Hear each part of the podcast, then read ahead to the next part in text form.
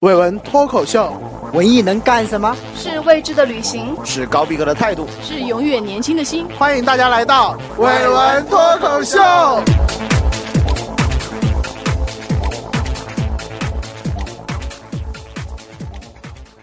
大家好，我是大飞。大家好，我是球球。大家好，我是小陈。这期呢，我们来聊聊关于八月份暑期档的那些我们没看过的电影。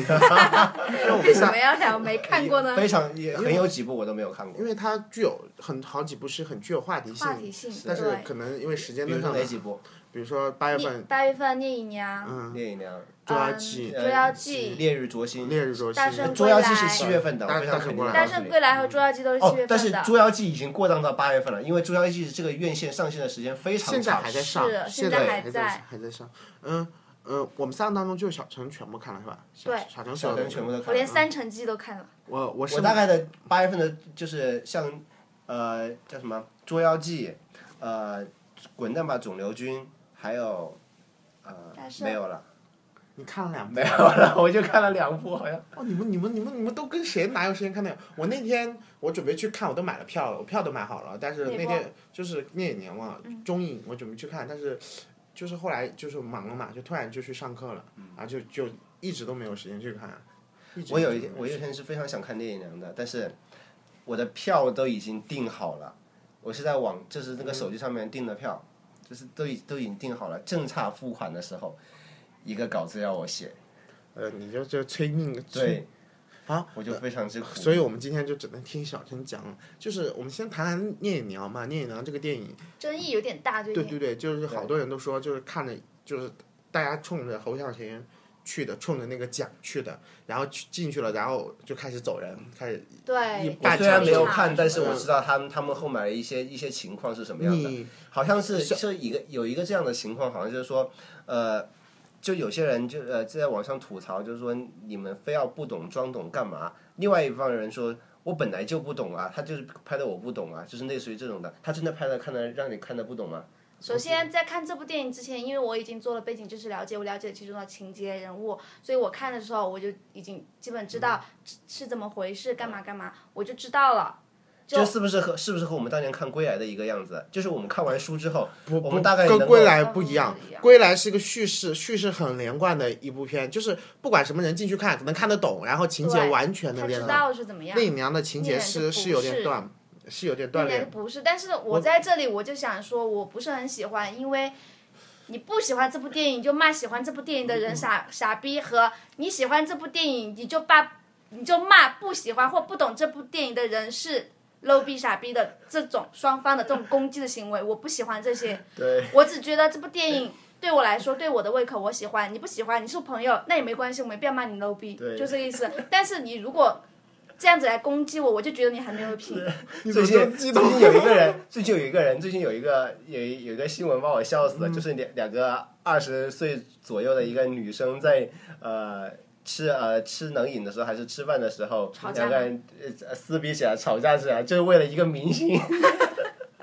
会啊，我 就是你一个人喜欢另外一个人不喜欢，两个人还是这闺蜜这个级的，知这个道有吧？时候然会后两个打架人的吵起来是打起来是了。有时候会打架，但是所以我就希望我的朋友跟我是有这种默契，嗯就是你喜欢不喜欢也好，可能是你个人口味的事。对，对就是有如果个人真去的了不涉及到什么功德呀、什么那对些道德方面的，其实你没就不必要强迫去，别人喜没必欢，要或去者强站迫别队和人不喜抨欢。击。对，嗯，对，我虽然没看这个电影本身，我看了那个呃，爱奇艺上有这个电影的拍摄的纪录片，呃就是讲嗯纪录述片这刺，它也叫《刺客聂隐娘》，是讲述侯我知孝道侯我知孝道贤他怎么拍的，嗯，啊，里面会有一些画面，然后片花我也看了，整个那个电影片花我已经看了，我大概我大概也知道就是。这个电影的那个格调嗯格调一个嗯风格都都是很清楚，其实是他比较一以贯之的，就是侯导他一以贯之。嗯写对意嗯，对侯侯导他有写意和写实，他有个问题是有写实他在那个纪录片里讲的，就是我们看的那那我看那纪录片里讲，他是这样的，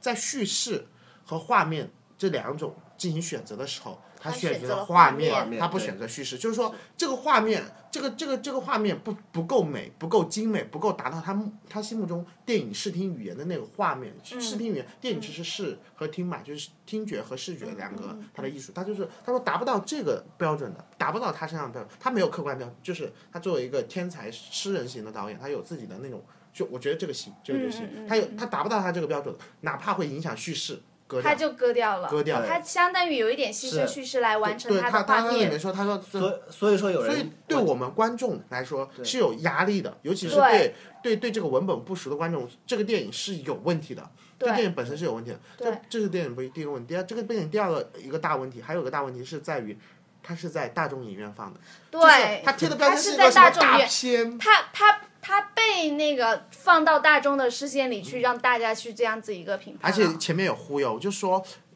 其实前面不是他在忽悠，估计也是媒体放出来的好那对些好像赞赏、那些评语。我我们有一个观念，我们我们我们真的就是，我影这评跟跟人跟我们教育有关系，教育有关系，就说获奖的就是好的，还有一个就是你应该读好书，就说什么好，四大名著最好，那你一个你就小孩该子读，你应该读，读了这个你品味就高了。品味不是这回事儿。我们讲回到这个电影，这个电影里面，它前里面还讲到一个点，就是说侯导他拍这部电影的时候，因为他我们知道他以前的电影都是非常艺术电影嗯类的，而且他是一个具有在电影艺术上是创造电影语言的那种。就我不知道你知不知道，就是有一种电影是我去电影学院学到一套电影法则，然后嗯我把这个法则拿去应用，拍出一部电影。我而侯导是属于这么，我直接创造电影语言，我这个电影语言是让你们影他院去把它总结出一种电影法则，然后放到教科书里面去的。对 你他懂这种他自 己走出来的一他是这条路种。天才式的，所以你去翻译好多论文研究那个侯孝贤的嗯那个他他是电绝对影的，是他是我大师级天才型特。别是这个事情出来之后，就是就是不是这个事情出来之嗯后，这个影片公映之后，就是我看到很多人就是在我的朋友就是朋友圈里面看到很多人就评论，就有人说这部片子是烂片，你们知道他说为什么是烂片吗？嗯，因为他说他没有叙事线。他的叙事线是哦不完整的，它他是不完整的以有没有叙事线来判断这部片子是不是烂片？嗯，我知道对，。就是每个人叙其实事标连准不不连一样贯。。对，对我但是对我在来想说，啊我是不现在是什么很年代 care？？现在什么年代？你还用叙事线来判断这个那电你影是不是那烂片？那相当于很多，就是可能现在豆瓣上得分很高的外国对片，其实它的叙事也是支离破不碎是的，那么对完整和支离破碎，或者它是故意产生这种效我果。我觉得你在说的时候，你要注意你在说什么外国片。好莱坞的所有的电对影， 好莱坞所有电影都 都是它的逻辑线都是非常精确清晰的，对。它它是有有要写行动源的，就是要写每个剧本这里要几分钟一个高潮，几个故事小故事，几分哦钟该有床戏了，对几分但是钟我该觉有得裸都戏都那种。都我是有就觉得，我连就贯觉的得有些电影它是需要叙事叙事线的，有些电影它是不需要叙叙事线的。就是有我这样们的嗯我们观众有到有到达这个阶，就是这个这个阶段了，就是最起码的这种包容性还是有的嘛。就有一些片子它没有叙事线就没有叙事线了。呃啊问是题不是在这里，但我是你要有我其我他们的这东一西代就行人，我们这一代人的电影语言、电影叙事是是听是从哪来的？其实是从好莱坞电影是，嗯是培养起来的。好就莱是坞电从影你能影嗯影院能够观观赏赏到到的的电对影，或者是我们想这种看的这好种莱坞电影有个对有个什么特点？它的叙事非常的透明，就是我看的时候我意识不到。这个是一个是它有形式的，它非常透明嘛。我嗯们一下看了，我们以为这是一个事情，我这个事情前因后果什么嗯什么刺激高潮，我都一下子我就整个一下打包连收了。嗯，如对嗯果有个人强行把这个切断，我会不舒服的。对，对这是对标对准模式因嘛。为观影习惯已经是对这个样子了，对对但这是是标可准能很多人模式不知道这个世界上还有很多各种不一样的电影。是，对，对对，就是。但是大家当用用他惯有的那嗯个眼光再去看的时候，他就觉得啊，这是烂片，这个不行对，它不不是符的合我以前的观影习惯。是的。但是问题就出来，侯孝贤他当年他他投这个片的时候，他他是说想让观众。普通大众也感受到嗯对艺术电影的魅力，但是我这个觉是得我不知道，这个是嗯这是你们出媒体写还是他自己讲的？就是他的意思就是说，这个片就是要拿来推广，因为这个片按理说它不应该有这么大的让很多排一片般是吧民民不应该众有就这去么大的看排，不是说他不应该去看，而是他去看了一定会有这个效果。但是我觉得，呃，这种这种类型的片子要有一个大众去接受，总要有一个过程，总要有一些片子让他慢慢的去接受。我个人我觉认为得聂它远是应经该得就起是时间检验的一部对片。我我虽然现在有非议，但是我们看时间吧。我当年我当年看他那个毕竟获奖了，是吧？倒倒没有从获奖，虽然起先他引进入我的视线是因为他获奖，嗯但是我曾经去看的时候，我是喜欢他的。虽然他在叙事方面真的会有缺陷，以及很多人诟病他的那个文嗯言文对白啊怎么样的，但是其实我还个人还是喜欢这部电影的。我我再就补充最后一个点，我就我对这个电影的评价就是，我当年看那个《一步之遥》，嗯，《一步之遥》那个戴景华，你知道很很有名的一个怪影评家，不是不是电影理论家，对，叼一根烟上课的那对个，对对，就是一个女权北大的教授，她当年评《一步遥之遥》的时候，她就说，她大概的意思是这样啊，就是说，呃，哎，姜文的这部电影走在了这个时代的前面。嗯，而而他的错误在于，他但是这部电影的错误，他很欣赏这部电影，但是这部电影的错误在于，他把一个走在时代前面的电影放在了一个大众影片，让普通大众去用这么高的这种这种这种这种宣传力度，让他去把它当做一个商业电影去消费的时候，就会出现大家看一步之遥的时候出现的那种反应。这个反应就是嗯跟聂聂隐隐娘的是反应一一模样一样的。我不是说大众是没有，嗯，是不配去看这个电影，这电影放在那儿，他它可以对可以他可以以看。，但是如果你把它说成这个，哎呀，我是没普及必要的，我是这样对你对对，我觉得对这电影出来就说我是高冷的，你要看你要谨对慎，你你愿意看就看吧。但是它包装的时候，明显就好像大家大家觉得是一个大片，就像那个少年派的那种感觉，就是觉得一个大导演拍的一个大片，那我们当然他要是去这么看包了。当然装的吗？就是我好像没有感觉到他是这么包装的。哎嗯，怎么说呢？一说起武侠片呢，那大家可能徐克，对脑子里就有很多了，我感觉在我的印象当中，我听到侯孝贤这三个字，我就觉得他是就高冷已经是那种嗯风格了。我们就我知觉得道是那样我们子觉。得普通，你知道好多影评人怎这个电影出来之后怎么舔怎么舔他的局的吗？但是，而且我真的很多大众，他可能真的是第一次接触侯侯孝贤贤对或者这种风格啊他就了。看不懂，就是而且我们都说了，牺牲了叙事，你怎么看得懂呢？对，对，然后你你我们现在讲讲一讲关于你你观影的感受，或者你在电影中你看到什么？你对你因为我是事先了解，做我了读过做了读过小唐传奇，因为唐传奇那你也那很对短，很短，就是一很篇短一篇短篇小说。嗯读了，然后我我把他那个剧本里的人物关系、嗯呃都理清楚了情节我自己都理清楚了，你然后你我你也是知道在网他可能上首先知道这看了个会会有很大的跨度，然后你再去我看。其实没有，其实我上映第一天去看的，所以我之前那些批评我不知道，但是我可能知道他在叙事方面，他可能有一些客观的说，他可能有一些什么什么，他是很引让我去看了。其实我在看完他结局的时候，我会觉得结结束的很仓促，但是看完之后，这部电影好在哪里，让我想了很好多天，对我回味了很多天。这就是它的好，就可能一部快餐片，我当时看的很爽，怎么怎么怎么样，之后这这爆后来我跟人就是那个谈回起的味嗯时候，我我我对嗯可能会哎觉得哎这部电影很紧张刺激，你可以去电影院看。但是《聂隐娘》带给我的回味，不是这些电影能够带给我的那是种的啊回味，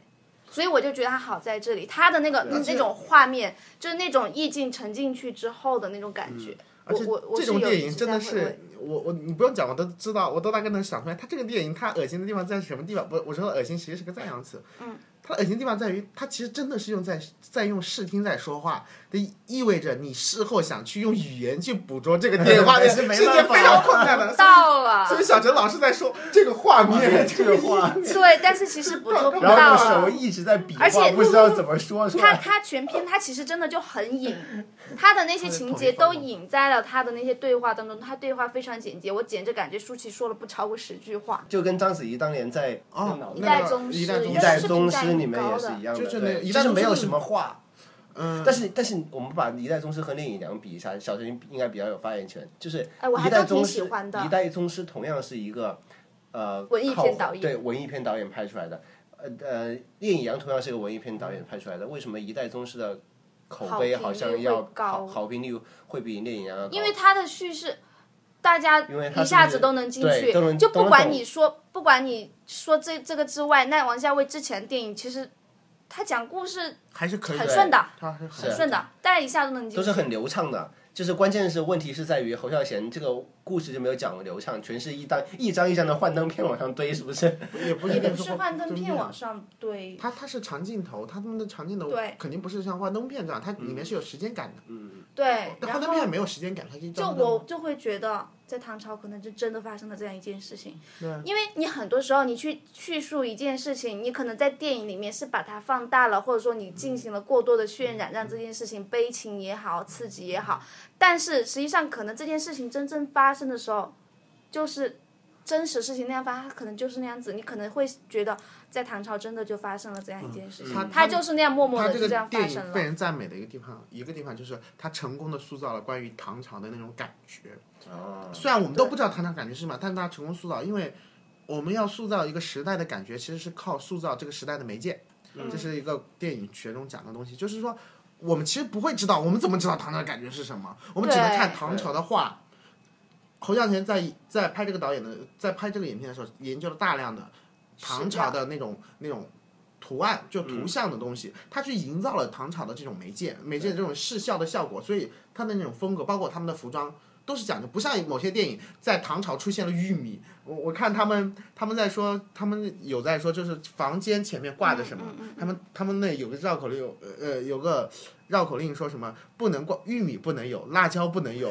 白萝卜可以有， 萝卜可以有，猪不能是黑猪，呃不是白猪不能有，黑猪可以有。嗯他就在背这些东西，他通过这些素材会让你有这种感觉，对，塑造出一种。嗯但其实它里面有一些道具还是被人吐槽了。他已经做的算是比较好的了，对但但对是对那你不能说完全就是那个他做不到嘛，哎他有时候是对，做不到完。全考据还原，那可能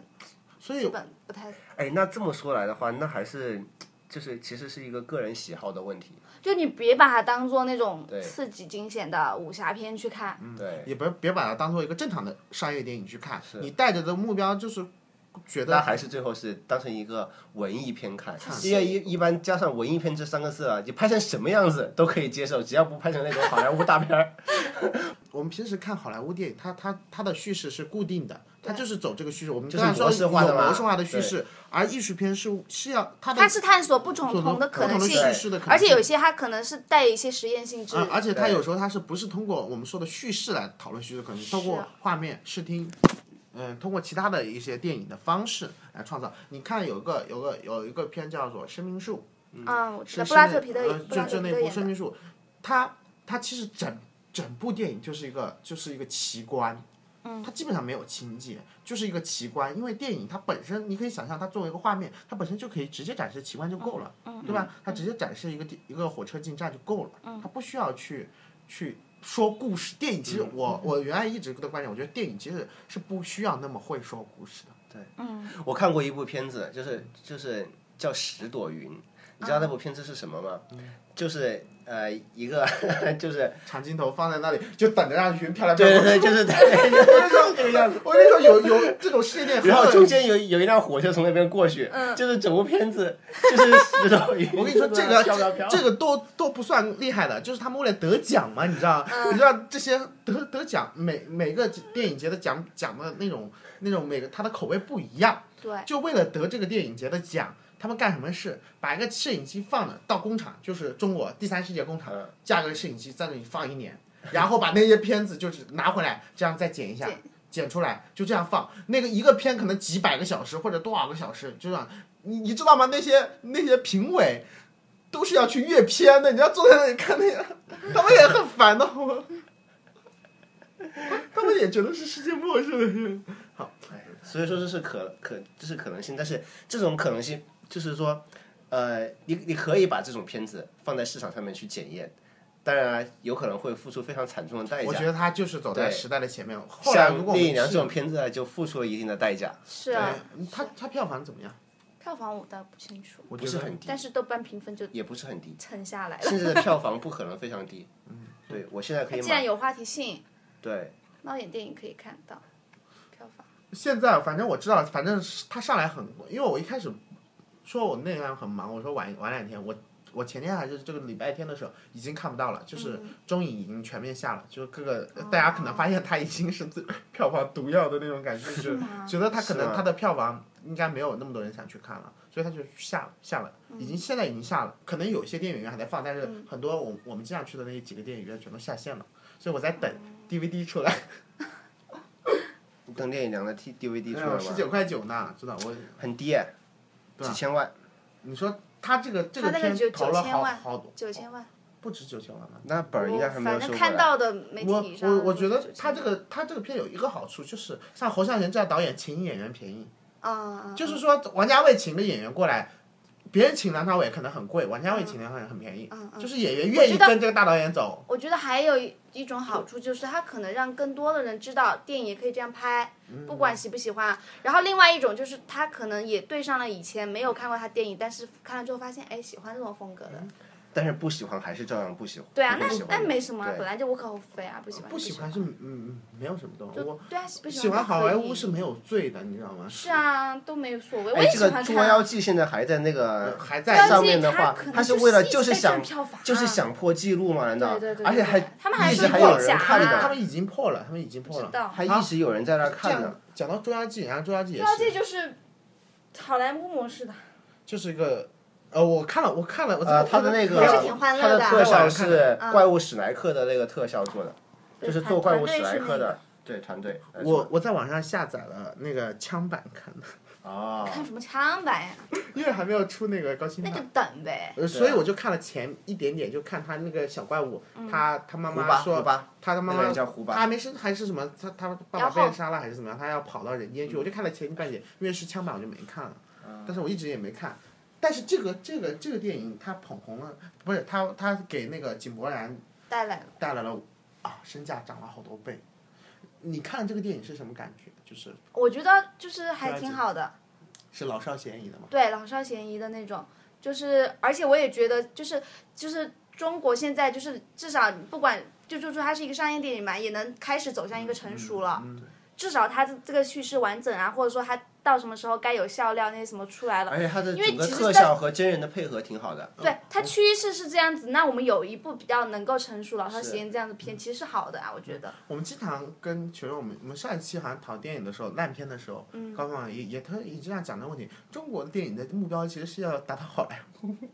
就是要达到好莱坞的叙事水准。他现在就是没有达到，啊就你刚才说《对捉妖记》其实达到了，达到好。对。对，就是或者接近它，但是你看现在全球化嘛，全球化就是意味着，其实我们拍完之后可以拿给，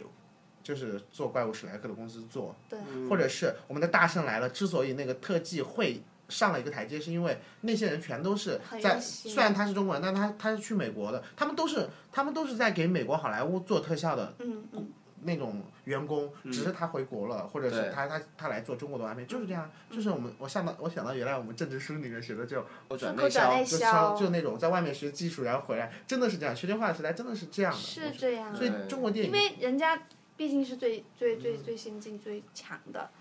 就是在你那刚才方你面。你刚才说那个捧红的井柏然，我持怀疑态度，我我必须要插一次嘴，嗯就是捧，我觉得捧这这部片子还不足以让井柏然到一线的男星的这个行列要当不中来。然还不到，这部片子虽然它的票房很高，但带它也来不的足以印让白象百会合比进较入好。一线女星行列，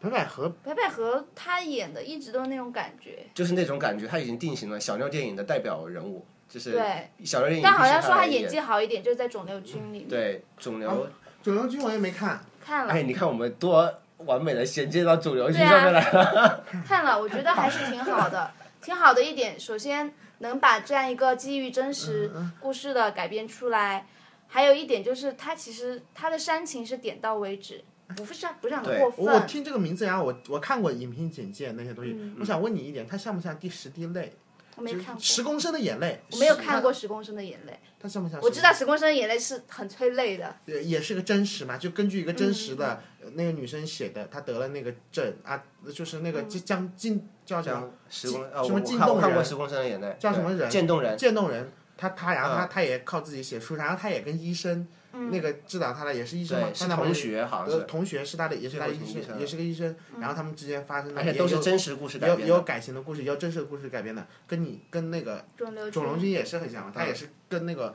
吴彦祖，他们说那嗯个真实的那个漫画的那个女生熊顿熊熊顿，她是就是喜欢吴彦祖的，嗯是的，嗯是所以说才啊让他拍，是啊，对所以就他的就很就是男后神面级就别的有嘛人很感慨啊，就是真的吴彦祖来演他的故事了。我是的我自己有一个观点，就是我自己是我自己啊，我自己嗯是这个很快，我自己觉得是像这种东西，就是肿瘤，嗯嗯，像或者我们说渐冻人这种东西，嗯是不适宜拍成电影的。我不我我讲的这个东西是什么？我是觉得这样的电影的冲突是有问题的，就是这个冲突是我们没有办法解决的。是没有办法解决，所以我这个但是它这能个带来抚慰啊。这个东西就像什么？就像我们古典的时候讲那个戏剧理论的时候，你看你看你讲的那看个有没东西，就有是戏剧中有一个东西叫天神出来了，或者人突然死了，就是好像天惩罚你死了，这种这种是不符合，就是它可以凑成一个虚实动机，我不知道怎么。你你你有没有发现，你嗯包括刚才说到的《十公升的眼泪》，还有这个《滚蛋吧肿瘤君》，他们所要通过这个电影传达出来是什么？他们并不想是你解决这面个问对题。，是你面对这个这个病魔的时候，你你你的人生态度是什么样子的？